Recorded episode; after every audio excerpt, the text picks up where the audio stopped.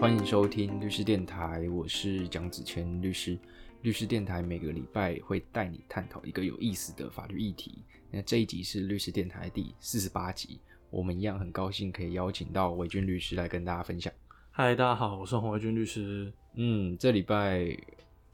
蛮多国际事件跟台湾有关的，我觉得最主要的应该就是那个、那个应该叫做众议院对院长对，佩洛西访台嗯，造成的旋风。还蛮有趣的。他的英文好像是 speaker，好像就是称呼他的那个就是院长，好像居然是 speaker，什么 speaker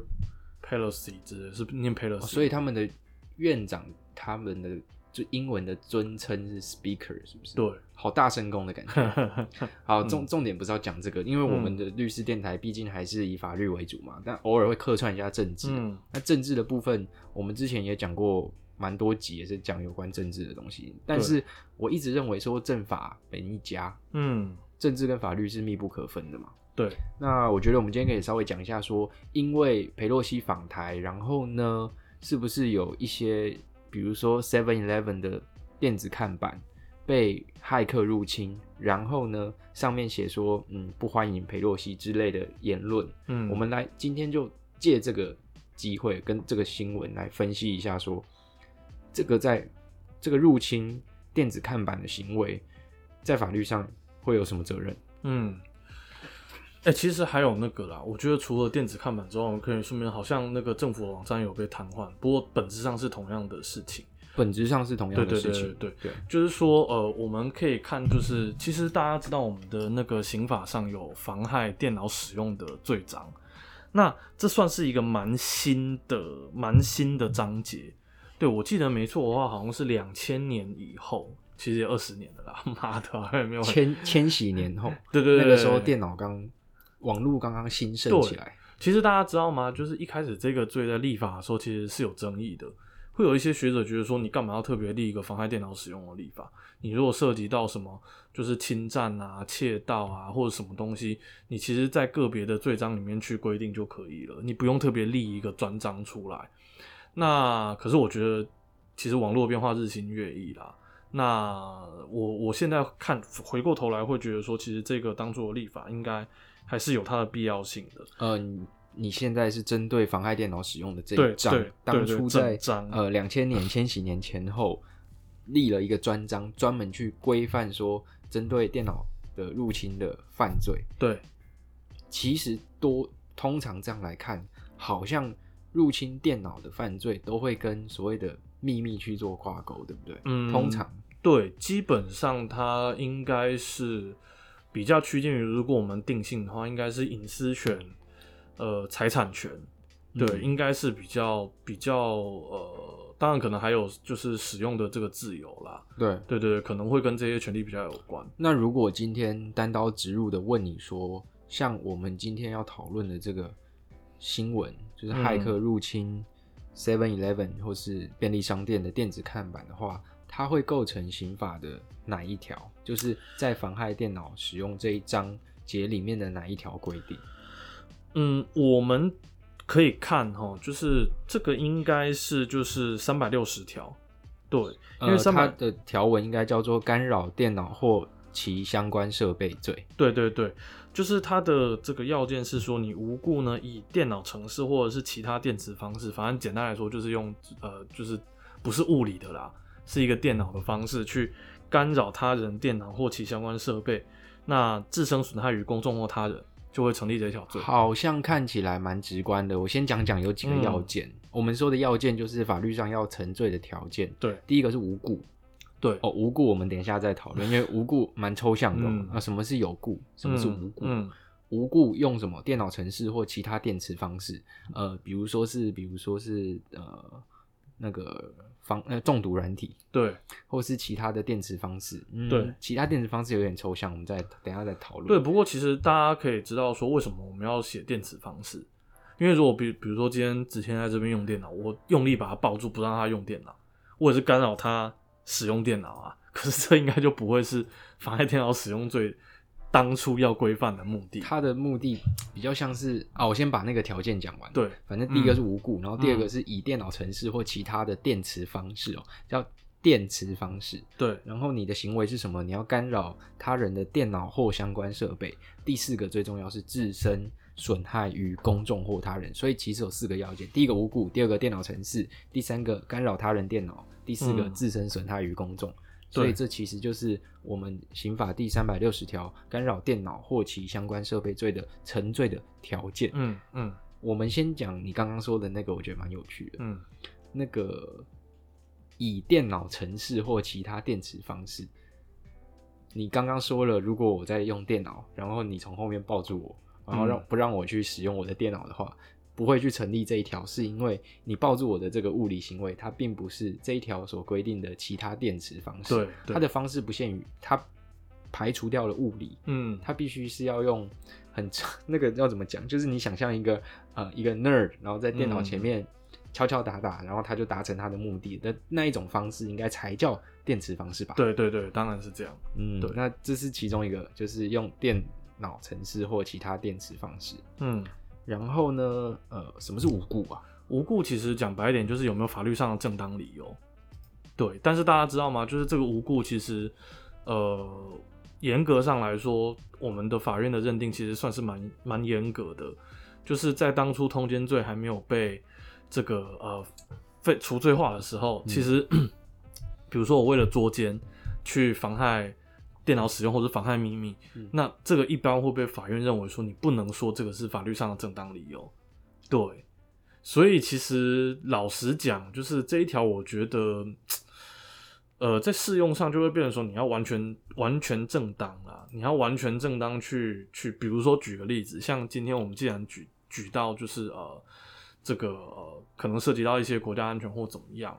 那如果你今天是这个呃，比如说为了我这这个高举国家利益的大旗，对我为了这个抗中保台。哇，对不对？然后就是我我就是去可能用电脑方式或怎么样去干扰了，比如说这个呃某个中共驻台单位，不知道有没有这种东西啊的电脑，哎，我搞不好就会说这我有法律上正当理由，哎，可能是什么？比如说我是呃这个呃，比如说。诶，正当防卫啊，紧急避难这种，就是其实，所以我们讲讲过头来，这种无故一般会比较认为说它有点类似是一种阻却违法的事由，但是会它比较规接定近在构成要件对当中，对，对，就是这是一个，其实我们当初在学刑法分则的时候，很多就是等于说也是一个讨论点啊，就是说这个到底是所谓的阻却构成要件，还是阻却违法的明文化？对，好，我刚刚你嗯刚刚讲到一个点，我把它拉回来讲，对就是你刚刚讲到说，必须要完全具有法律上的正当性，才叫所谓的不是无故，叫对有故。对，我反而觉得说无故的解释上，其实蛮严格。是啊，是啊，但是你前一阵子不正是有一 件案子，我觉得抽象的来讲好了，嗯，比如说我跟你分手了。嗯，然后呢，我由爱生恨，我发现我打开我自己的笔电，发现哇，你 Google 相簿里面的密码还留在我的这个笔电里面，嗯，所以我可以自由的看到你的这个笔电。嗯，嗯，我问一个问题：如果用储存密码的方式，然后我直接登录，我直接按确认就好了，嗯那这个叫有故还无故？这一样是无故啊，这这一样是无故，因为呃，这会涉及到其实你输入密码是就是是另外一条了，我不是我们的三百六十条，它可能是三百五十八条，啊对，但没关系，因为呃，我有就是等于说为了那个案子去做功课，其实实务的见解会认为说，这个东西基本上还是你还是输入了密码，只差别在你没有手打，你是利用电脑程式它自动记忆的功能去输入，你还是输入，我我跟观众更正一下，我刚刚讲应该是三百五十八条入侵电脑罪。对对。不过其实我我刚刚想了一下，我们今天讨论的除了三百六十之外，因为它可能我不太确定那个，因为我们毕竟不是那个呃，就是电子业或者是科技业，但是我不太确定那些电子看板，感觉可能也有呃三百五十八条讲的所谓的电脑的保护措施或者系统的漏洞。呃，就是你要嗯去侵入他的电脑，前提对是他需要有保护措施嘛。如果对哦，我想到以以前一个很经典的考题，就是假设我直接打开电脑，我不用输入任何电脑，然后他就让我去连进去了，对这个叫入侵吗？这好像也不算入侵。对对对，然后再来就是说，呃，所谓的保护措施，其实呃，这个也是一个很有趣的问题，就是说电脑的保护措施，比如说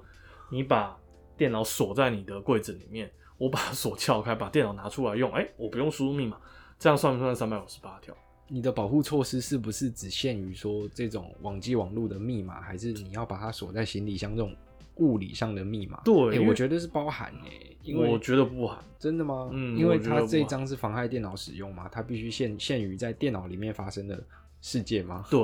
我，我觉得啦，因为你那个就是我们刚才讲的，这可能可以用别的方式，比如说妨害秘密或什么东西来 OK 来来处罚。我觉得应该不是这一条最要处罚的，就是这个你看，就是所以我们今天讨论到很多问题，就会触及到当初修法的时候大家在论辩的事情，就是到底有没有必要特别立立一个专章，对，因为可能有一些东西是涵盖在嗯既有的条文里面，你只要稍微做修正就好。对对，哎，我们讲回来，拉回来三百对对对六，对还有一个条件，嗯，自身损害对于公众或他人。对，我想这件绝对是有啦，因为原本比如说小七的那个荧幕，它是要用来展示它的商品，然后宣传它的活动，对不合对理？结果你把它变成一个你自己的政治的标语，对，就导致它没有办法发挥原来的功效，所以当然是自身自身损害于对啊嗯他人。我我我把它爬梳一下，把它勾记一下，我会这样子说，因为他入侵的这个行为啊，导致小七的电子看板不能够正常的去播放他原本跟广告商或是他自己的这个广告，那导致的损害到小七的这个营业的利益，对所以这个应该叫做符合第三百六十条的自身损害于他人。这个他人其实就是本案的苦主嘛，就是便利商店，是是这样论述。述的哦。是没有错，对。然后呃，除了便利商店之外，刚刚就是子谦一开始呃讲到的单位，还有一个其实是那个好像我的故乡南投的竹山镇的看板。就是哎、这个就比较特别哦，因为大家知道吗？就是如果你是对于公务机关的电脑嗯，去做妨害电脑使用的话，哦是会加重刑度的哦，加重多多多重，就是加重到二分之一。加重到二分之一是很有趣的嗯嗯这个。加重二分之一，我觉得观众可能不太理解，它只是字面上的意思。对，我跟大家分享一下，我们实务上怎么加重骑行好了。嗯，假设今天有一个 A A 法条，你违反 A 法条，你的法定刑就是规定在条文里面的刑度可能是一年以上五年以下。对我现在不是在讲这个妨害电脑使用对或对者对什么，的。嗯，假设今天一年以上五年以下，然后、呃又有一条规定说啊，你这个搭配这另外一条 B 条，你要加重其刑至二分之一。嗯，这个时候实务上是怎么的加呢？你知道吗？愿闻其详。愿闻其详。好，一年以上五年以下，实物上的加法是这样，它最低的刑期是我们刚刚说一年以上，对，它会加一个月，哦，所以是一年又一个月开始起跳，哈哈哈，因为它实物上的习惯的做法就是加一个月。嗯哼哼，那就最重本刑是五年以下，对不对？它的五年就会直接乘一点五嘛。哦，所以，呢，加重其刑后，原本的刑度是一年以上五年以下，对加重后的刑度会是一年一个月到七年半以下哦，七、年六个月以下。嗯哼哼哼哼哼，这个就是我们实务上在论加重其刑是二分之一，因为了解，你刚刚比较直观的想法就是我一年应该会变成一年半吧，对啊，对啊，确实那是我这的样五年变七年半，五年变七年半，观众想的是对的，但是我们实务上在加重最低期刑的时候，它是加一个月，哦，因为如果都这样加上去的话，那监狱可能就要炸掉了。哼哼哼哼哼哼哼， 哎，讲到这个，既然讲到公务机关，我就可以分享一下我之前就是碰过的案子，就是那个案子呢，我们的当事人是一个呃某明星高中的的高中生，对，但是他就是被发现的时候他已经成年了啦，就是他做了什么事情呢？就等于说他当初还在学校的时候，呃，他利用在学校的单位打工的时候，就是知道某单位的密码。然后呢，他就这个哎进到学校的这个网络里面去看到说，哎，你怎么会有学生的一些手机啊、地址啊等等，或者其他的个人资料？他就觉得说这样不对，那他当时就把这些东西删除掉了。可是那时候没有被发现，后来他考上了第一志愿，对，就是他考上大学第一志愿，而且是就是第一志愿中的第一志愿，我就不要讲是哪一间。那呃，他又想起这件事情，国法所所以那一间嘛。呃，不，呃、呃对，好好了，还是再再表一下，你真的是不要再讲你是第一志愿，不要了再讲你继续第一啊，好，继续对对继续对，继对续就是嗯，结果呢，他就又想起这件事情，他就在他家，然后又就是等于说连回学校的网路，对，然后呢又发现说，哎、你把这些资料弄回来了，我就再把它删掉，而且他还留了言说，类似说什么，呃，就是就是你不应该保留啊，就是你应该要删掉，不然就怎么样怎么样怎么样。啊，因为他留言了，所以学校就发现了，学校就报警抓 IP 啊，对，抓 IP 巡线发现这个 IP 的申请人是他妈妈， 所以当初的被告其实是他妈妈。但是后来妈妈就就是对啦，但是因为就是这个等于叫说，撤回告诉告诉检察乃论撤回告诉检察官也不是笨蛋，检察官也不是笨蛋，所以呢，就是他就当然是把我们当事人用证人身份传过来。哎、可是你知道吗？我刚才讲的这个三百六十一条，因为他公立学校其实是公务机关，好，所以三百六十一条它是非告诉乃论。容我确认一下，对三百六十一条是非稿，哎，合理对，哇，所以呢，其实当时就是呃，我们开庭的时候，检察官就问我们说：“哎、那怎么没有跟学校和解啊？”啊，我们就说啊，是非告诉乃论。检察官说：“啊，非告诉乃论没有啊，这是告诉乃论啊，三百五十八条啊，对啊，哎、你们赶快去跟学校和解。”对啊哎对对，就就在暗示你了，对， 所以后来我还亲自接到检察官本人打来的电话，就是子谦应该知道这是很少见的事情这。个超少对见的。我昨天当事人也说，哎、你有办法跟检察官沟通吗？其实没办法，对我们最多最多到书记官、事务官，那嗯除非法官或检察官愿意愿意这个叫什么纡尊降降贵贵来打电话给我们这些底层的律师啊，就是我们当然会觉得皇恩浩。浩荡，对，皇恩浩荡，对不对？但这比较少见。他亲自打来催我说，赶快去跟学校和解。 ，OK，后来就不起诉。哦，对，可是这个就是……哎，等一下，和解完撤回告诉怎么会不起诉？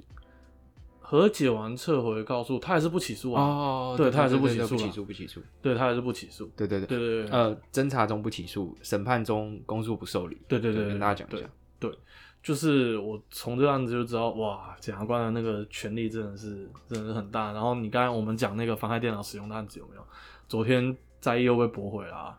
哎我真的觉得很很难过、啊哎，立稿驳回哦，对啊，立稿驳回啊，超快那。就没有办法啦。对啦，有时候做律师就是会碰到一些实务上的现实面啊哎，哎，叹了一口气，对， 没有关系，反正就是跟大家再嗯再再整理一下你刚刚说嗯的，就是嗯嗯如果碰到公家机关，不仅会加重二分之一，也会从原本的告诉乃论之罪、告诉乃论之罪变成公诉罪。对对对，嗯对就是所谓非告诉乃论，简单来说就是不能善了啦。对对，对就是不是你可跟是台湾大学到底是不是公务机关啊呢、哎、不是台湾大学啊，是高中啊。哦高中嗯高中是，其实是那时候有查，我有查过实务见解，就是公立学校基本上是公立机关。公务机关对对对对对，合理啊。嗯嗯嗯嗯，是啊，那是啊，为什么可以这样？就就是检察官的权责咯，他认为是犯这一条，就是这一条咯，哦，也是啊，对啊但是算法外开恩啦，绝对是法外开恩。绝绝对是绝对是因人设事，但对是绝对嗯结果是好的啦。是啊如是啊果有是啊和解的话，没有啦，对于我们就是这个案件的当事人来说，当然是好的啦。啊，所以好了，我们讲回来今天的课题，对，就是我们跟大家主要今天就是讲说，哎、可能这个骇客入侵公务机关的电脑或者是这个电子看板，可能会构成是呃三百五十八条，就是这个入侵他人的电脑。哎或者是三百六十， 360对对，看状况，对，看有原没则有上密，码啦。呃，对，或者有没有保护措施，嗯哼对，，可是哎、你知道归根究底，其实又讲到一点，就是说为什么他们可以入侵？其实就有人提说，是不是因为这些东西也是中国制的？这个对好像就是律师电台要转成政治，没有没有没有没有，我们只是提醒大家，对不对？哎、没有啊，台北大学对不对？这个犯罪研究所的沈博洋沈教授都可以不从嘛法律学者转型为国安学者，我觉得我们也没什么不可以吧？哦，我们也转资讯站电台好了。 这一切都是认知作战。 OK，对哎 呦哇，我觉得今天也也讨论蛮多的，还不是错，啊还不是啊错。就是我觉得应该没有什么电台会像我们讨论什么电子看板的法律争议之类的。那还是很谢嗯谢听众愿意陪我们，就是度过周六的夜晚。周六的夜晚，虽然我们这礼拜都忙翻 了，但是还是希望可以持续的给观众优质的 podcast 节目。没谢谢错收听，谢谢大家，那我们下礼拜见，嗯好，大家再见，拜拜，拜拜拜。